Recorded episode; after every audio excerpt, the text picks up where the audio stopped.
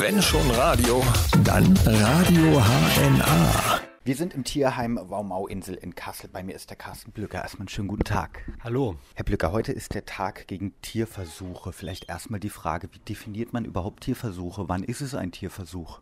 Ein Tierversuch ist es immer dann, wenn man mit Tieren irgendwas ausprobiert, was für andere Tiere, für Menschen und so weiter wichtig ist, Medikamente, irgendwelche Versuche, was Krebsforschung angeht, natürlich auch Kosmetika, was wir ganz schlimm finden, weil es völliger Schwachsinn ist. Wofür braucht die Menschheit Tierversuche?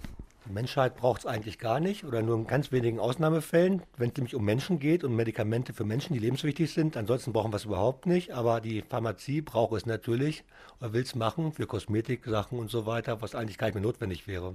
Wie streng ist denn eigentlich die Gesetzeslage bei Tierversuchen? Wie wird das kontrolliert in Deutschland? Gesetzeslage ist ja jetzt verändert worden aufgrund EU-Vorgaben, aber auch nur deshalb und natürlich immer noch nicht ausreichend aus unserer Sicht, weil natürlich viele Versuche eigentlich Schwachsinn sind. Es gibt Alternativmethoden, die werden viel zu wenig erforscht und sie werden vor allem nicht umgesetzt. Tierschutz ist ein trauriges Thema, man kann sagen in ganz Europa, wahrscheinlich auch darüber hinaus. Warum? Ganz einfach, weil die Menschen immer mehr die Tiere ausbeuten, sei es in der Massentierhaltung, sei es mit Tierversuchen oder auch bei sonstigen Nutztieren, die gehalten werden. Einfach alles muss dem Menschen dienen und es wird auf Tiere keine Rücksicht mehr genommen. Geht nur noch ums Geld. Auch Sie hatten ja Katzen hier, die aus Laboren kamen. Aus welchen kamen die? Also wir haben Katzen übernommen, die kamen aus einem Versuchslabor von Bayer. Das heißt, dort wurden aber jetzt keine Kosmetikversuche gemacht, sondern einfach Präparate für Tiere getestet. Das waren jetzt keine schlimmen Versuche, einfach nur Flohmittel für Katzen. Problem war halt, sie kannten natürlich ihre Umwelt nicht. Das heißt, das sind wirklich dann Tiere, die kann man nur noch als Wohnungskatzen halten, weil die einfach, die kennen kein Gras, die kennen gar nichts. Die wachsen also quasi bei Züchtern auf, bis sie alt genug sind. Halbes Jahr, dreiviertel Jahr. Dann werden die verkauft für richtig viel Geld. Da reden wir von 1000 Dollar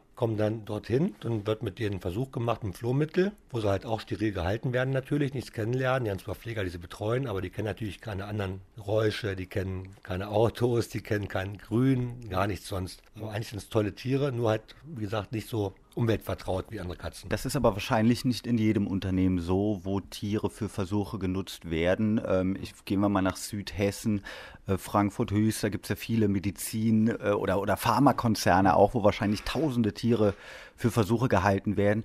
In was für einem Zustand sind die? Kann man da auch sagen, die werden optimal alle gehalten? Natürlich überhaupt nicht, weil die natürlich dann wirklich in ganz kleinen Käfigen sitzen, einfach nur Medikament verabreicht wird, werden nur rausgenommen, wenn irgendwas überprüft werden muss. Die Tiere sind da wirklich keine Tiere mehr, sondern einfach ein Gegenstand, mit dem man einen Versuch macht. Und das ist das Schlimme. Wann wird ein Tier zum Versuchstier, beziehungsweise kann man jedes Tier für Tierversuche nutzen? Also im Grunde genommen müssen es Tiere sein, von denen man die Vorgeschichte kennt. Das heißt, die können jetzt nicht einfach irgendein Tier nehmen, was sie einfangen auf der Straße, eine Katze und ein Versuchslabor stecken, weil das muss ja definiert auch aufgewachsen sein und so weiter, damit auch die ganzen Sachen übertragbar sind. Wenn ich jetzt irgendeine Katze nehmen würde auf der Straße, die vielleicht Antibiotika gekriegt hat einen Tag vorher, kann ich keinen Versuch mit dem Tier mehr machen. Die Tiere müssen ja irgendwie von A nach B. Sie sagen ja gerade, da gibt es wirklich Menschen, die sich darauf spezialisiert haben, Versuchstiere zu züchten.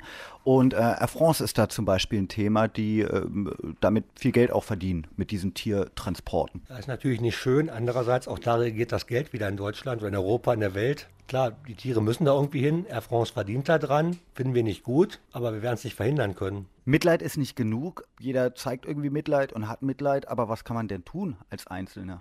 Ja, als Verbraucher natürlich darauf achten, was kauft man. Fliegt man mit Air France zum Beispiel, muss man ja nicht, man kann mal anders fliegen. Was kauft man für Produkte? Sind die versuchstierfrei hergestellt worden? Sind da Tierversuche gemacht, gemacht worden? Kosmetika steht sogar drauf, keine Versuche und so weiter. Solche Produkte kaufen, auch vielleicht Läden, die sowas verkaufen meinen und sagen ganz klar, ich kaufe bei ihnen nichts mehr, sie verkaufen Produkte, die mit Tierversuchen hergestellt wurden, gehe ich woanders hin, weil der Verbraucher entscheidet. Wenn wir das nicht mehr kaufen, wird es nicht mehr hergestellt.